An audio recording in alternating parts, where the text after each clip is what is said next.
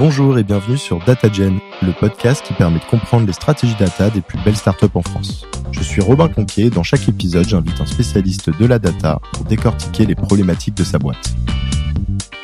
Et là, je me suis spécialisé du coup dans l'analyse des données issues des réseaux sociaux pour euh, bah, remonter des informations de terrain au président de la République et à son cabinet. Déjà, il y a toutes les détections de signaux faibles et de, tendances qui peuvent mener à une polémique, voire une crise. Donc ça, déjà, la base de notre cellule, c'était de les pouvoir les détecter. Donc là, on utilise des outils, on utilise des algos qui vont nous permettre de recueillir le tout début d'une polémique. Et dès qu'on sent qu'il y a quelque chose qui monte, que ce soit en quali, en quanti ou en relationnel, c'est-à-dire la typologie des, des acteurs qui s'expriment sur le sujet, là, faut tout de suite faire remonter l'info. Pour celles et ceux qui ne le savent pas, je partage chaque semaine une synthèse des épisodes dans la newsletter DataGen. Vous y trouverez également les informations pour accéder au webinar et des news sur la communauté. Je vous mets le lien pour s'inscrire en description. Fin de la parenthèse, je vous souhaite un bon épisode. Aujourd'hui, je reçois Antoine qui a fondé la cellule data et analyse numérique de l'Elysée ou du gouvernement, tu vas nous préciser ça, pendant à peu près deux ans et demi. Aujourd'hui, il va nous raconter tout ça et nous expliquer un peu justement comment l'Elysée et donc euh, Emmanuel Macron euh, et ses ministres utilisent euh, la data. Hello Antoine, ça va? Hello Robin, super et toi? Ça va, ça va. Est-ce que tu peux nous expliquer comment ça s'est passé et peut-être dans un premier temps te présenter du coup? Bah écoute, déjà merci pour merci pour l'invitation. Moi, je, je, franchement, je vais te dire, j'ai un parcours hyper hyper classique. J'ai fait classe prépa, maths maths et après j'ai rejoint l'EDEC. Bah en gros à la fin de l'EDEC, j'ai rejoint une, une, boîte qui s'appelle SAP. Bon, ça se passait super bien. Tu sais, c'est des contextes où j'étais à Barcelone je vendais des logiciels, mais il y avait quand même une question de sens. Tu gagnes beaucoup d'argent, mais tu te poses des questions sur euh, bah, sur ce que tu fais au final. Et à l'issue de ça, bah, j'ai postulé pour rejoindre l'Elysée. J'ai été pris. Et là, je me suis spécialisé du coup dans l'analyse des données issues des réseaux sociaux pour euh, bah, remonter des informations de terrain au président de la République et à son cabinet sur cette base. Et donc le, le, poste auquel tu candidates au début, c'est un poste de, de, data analyst parce que moi je savais même pas par exemple qu'ils avaient une BU data ou qu'ils recrutaient ce type de profil. Le tout début vraiment de mon, mon démarrage à l'Élysée, j'étais dans l'équipe euh, analyse euh, qui analysait à la fois le courrier euh, envoyé au président de la République et les conversations en ligne. Moi j'étais le tout premier data analyst de l'époque. Donc on était euh, bah, une équipe de une équipe de cinq, il y avait des analystes euh, on va dire spécialisés autour du courrier. Et moi j'étais le data analyst euh, spécialisé réseaux sociaux. Le fait est qu'avec le contexte il y a eu des il y a eu des changements organisationnels, il y a eu un contexte forcément. Moi je suis arrivé en décembre 2019 et trois mois plus tard, bah, c'était euh, c'était la, la, crise euh, le Covid. Le COVID ouais. Et, et euh, bah, ça a tout changé en fait dans le sens où euh, bah, l'équipe l'équipe s'est augmentée. Il y a Adrien qui m'a rejoint. Plus tard, il y a eu Audran, Victor. Enfin voilà, l'équipe s'est vraiment étoffée. Est-ce qu'il y a eu plus de besoins vis-à-vis de la crise d'aller analyser ah bah, finalement ouais, ouais. Des, des, données, ce qui se passait, ah, notamment sur les réseaux sociaux, comme tu disais. Quoi. Ah bah complètement dans le sens où où ça y est bah, il y avait non seulement euh, un, un, volume croissant de données, c'est-à-dire que les, juste pour donner un, un ordre d'idée, mais en une semaine, il y a 3 milliards de vues sur les publications qui mentionnent le président de la République.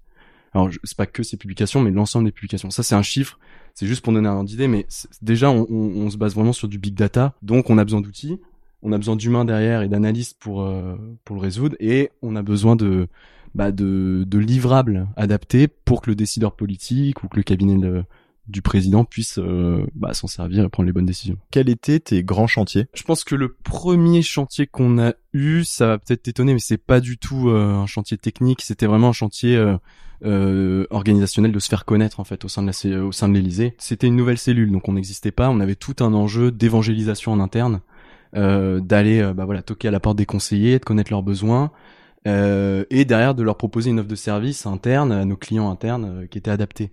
Mmh. Donc là, il y avait toute cette partie-là, voilà, de bah, de rencontrer des gens qui sont experts dans leur domaine, euh, le conseiller sécurité, la conseillère éducation, tout, tout, toute cette typologie de euh, de conseillers, et, et, et ça, c'était le premier sujet. Le deuxième, euh, bah, là, c'était purement technique, mais en gros, l'analyse euh, de la social data, c'est vraiment un sujet qui est en pleine mutation. Donc ça évolue tout le temps.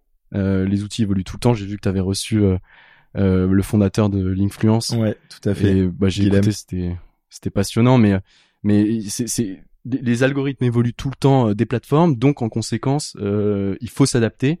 Donc on avait aussi cette euh, cette recherche universitaire à aller à, toujours être au top de ce qui se faisait. Donc là, on, on se faisait accompagner, on allait à des conférences. Il y a Sciences Po notamment qui et le Media Lab de Sciences Po qui est très très en avance sur le sujet. Donc d'un point de vue plus effectivement usage. Donc là, je vois bien, il y avait l'évangélisation pour que les gens vous identifient et, sachent qu'ils peuvent peut-être faire appel à vous pour euh, mm. des analyses.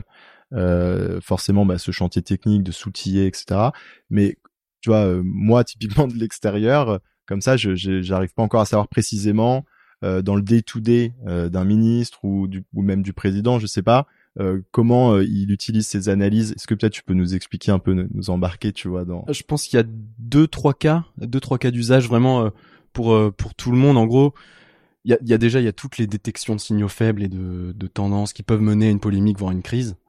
Euh, donc ça déjà, la base de notre cellule, c'était de les pouvoir les détecter. Donc là, on utilise des outils, on utilise des algos qui vont nous permettre de recueillir le tout début d'une polémique. Et dès qu'on sent qu'il y a quelque chose qui monte, que ce soit en quali, en quanti ou en relationnel, c'est-à-dire la typologie des, acteurs qui s'expriment sur le sujet, Là, faut tout de suite faire remonter l'info. Je pense qu'il y a un exemple intéressant, par exemple, toute la polémique autour de Sciences Sport.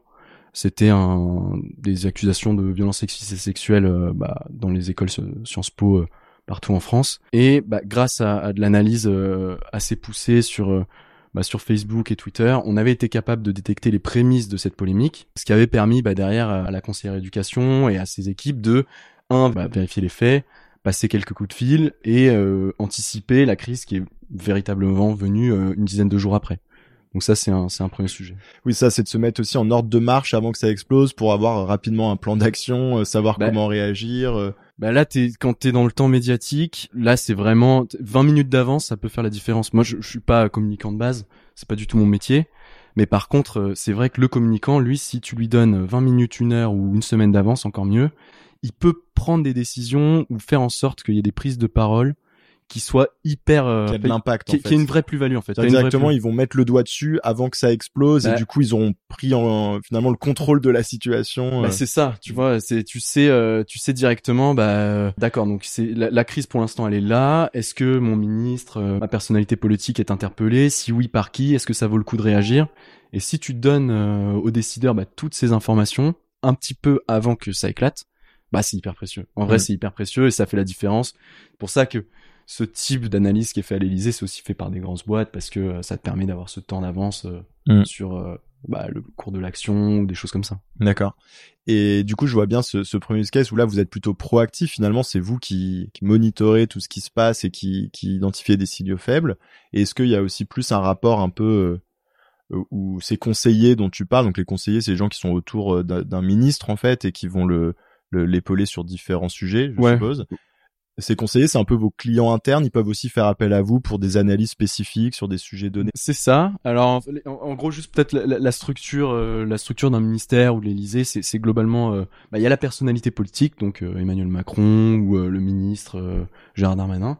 Après, il y a son directeur de cabinet ou à l'Élysée le, le secrétaire général de l'Élysée qui va diriger un ensemble de conseillers qui sont eux des conseillers sur le fond donc euh, des spécialistes euh, bah, de l'éducation, de la sécurité, de la santé, etc. C'est vers nous, c'est vraiment le, client interne. Bon, on envoyait, on faisait partie d'une équipe qui envoyait une note une fois par semaine au président de la République qui lisait et qui la notait. Donc on avait ce client, mais les gens avec qui on interagissait au jour le jour, eux c'était plutôt les conseillers, les conseillers. Donc typiquement tous les conseillers qui ont un enjeu réputationnel autour d'eux.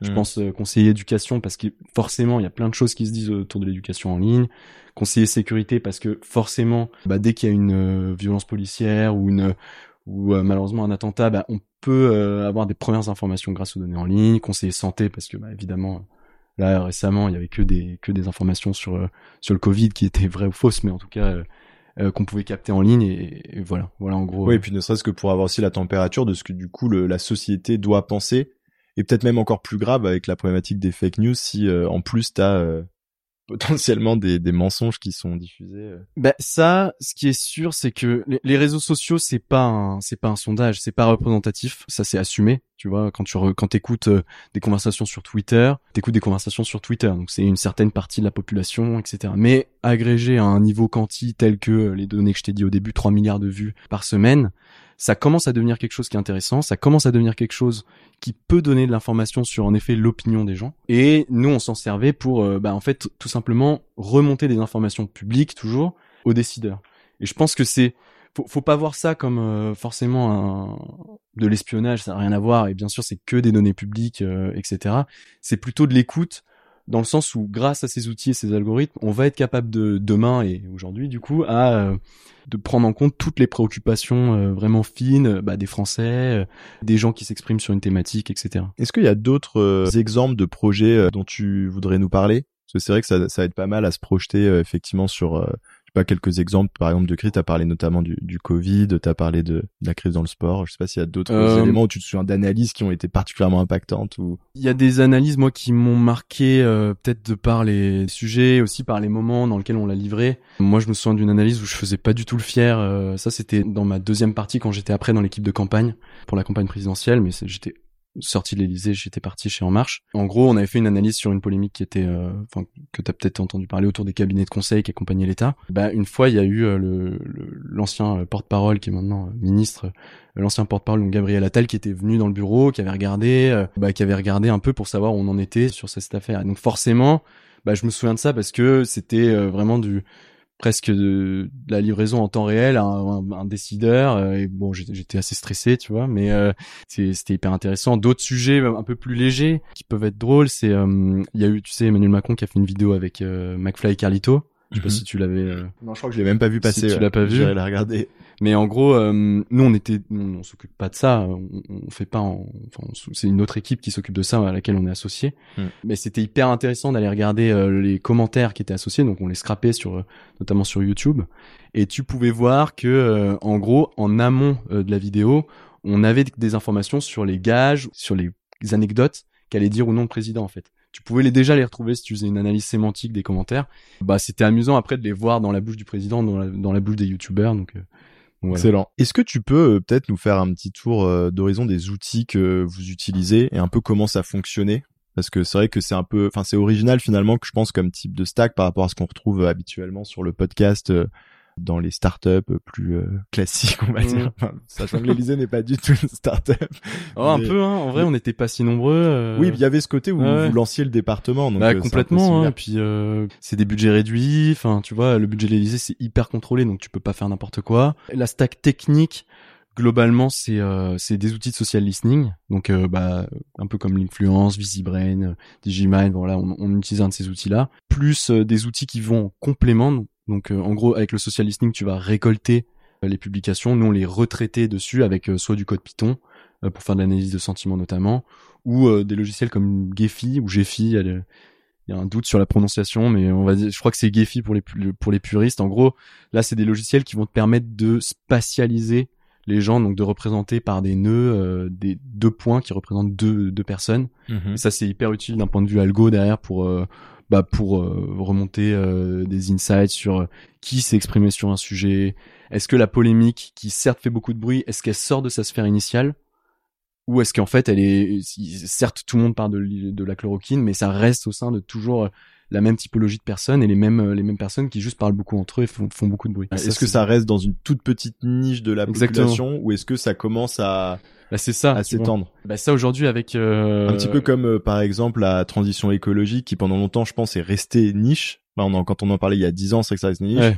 Et alors bon après je suis pas du tout expert du sujet mais par exemple là on, on sent qu'il y a une je sais pas un espèce de point de bascule ou c'est peut-être parce que moi en tout cas je le sens vraiment sur clairement. et que il y a de plus en plus de gens qui sont vraiment épris de ce, cette cause et de ce challenge parce que bah, après maintenant ça paraît évident pour tout le monde mais mais moi je me souviens qu'il y a encore 10 ans ça l'était pas du tout pour tout le monde quoi ou même 5 ans. Bah non non mais clairement bah ça c'est hyper intéressant ce sujet. Il y en a d'autres aussi on a vu qu'il y avait vraiment un basculement de sujets qui étaient auparavant traités uniquement dans une niche et qui commençaient petit à petit à s'étendre sur d'autres sphères, t'as ça, t'as le la grande cause du quinquennat autour du, du droit des femmes, etc., euh, de l'égalité homme-femme, pardon. Ça, c'est des sujets qui de plus en plus prennent de l'ampleur, notamment en ligne. Grâce à ces outils, tu peux aussi le percevoir et tu peux le faire remonter pour euh, bah derrière euh, prendre ou non des actions, mais ça c'est c'est pas de notre oui, vous, vous êtes là pour apporter les ah faits, peut-être les expliquer, mais mais pas forcément pour faire une reco à Emmanuel Macron. bah non, enfin voilà, c'est ça. Faut aussi rester, enfin faut faut être lucide sur son rôle. C'est juste, bah t'es en appui des personnes qui conseillent le, le président. Voilà. Hmm. Quel a été le plus gros challenge que t'as rencontré toi personnellement ou, vous en tant qu'équipe euh, justement data pour l'Elysée euh? Encore une fois, je pense que c'est pas un challenge technique, je pense que c'est un challenge euh, humain, pas humain dans le sens où au final il y avait vraiment une bonne ambiance en plus parce qu'il y a beaucoup de gens, enfin tout le monde est ultra motivé, tout le monde est à 200%, mais c'est plus un challenge dans le sens où il y a énormément de trajectoires personnelles, d'ego, de parcours différents euh, qui se croisent et qui s'entrechoquent euh, assez vite, donc il y a beaucoup de turnover.